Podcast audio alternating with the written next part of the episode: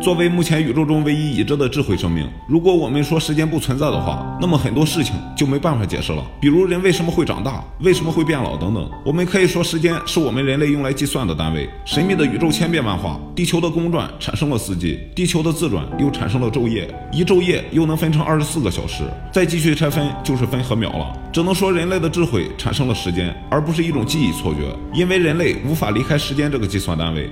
太阳、地球、月亮的协调运行，共同创造了时间。人类的记忆功能只是协助来使用这些时间。爱因斯坦认为，运动与时间、空间是一体的，没有物质运动就没有时空，这就是宇宙大爆炸之前的起点状态。为什么没有时空的原因？人的时间概念源于组成自身基本粒子的不断运动作用，由于作用方向固定，就有了时间的方向感，就是物理学里的熵增定律。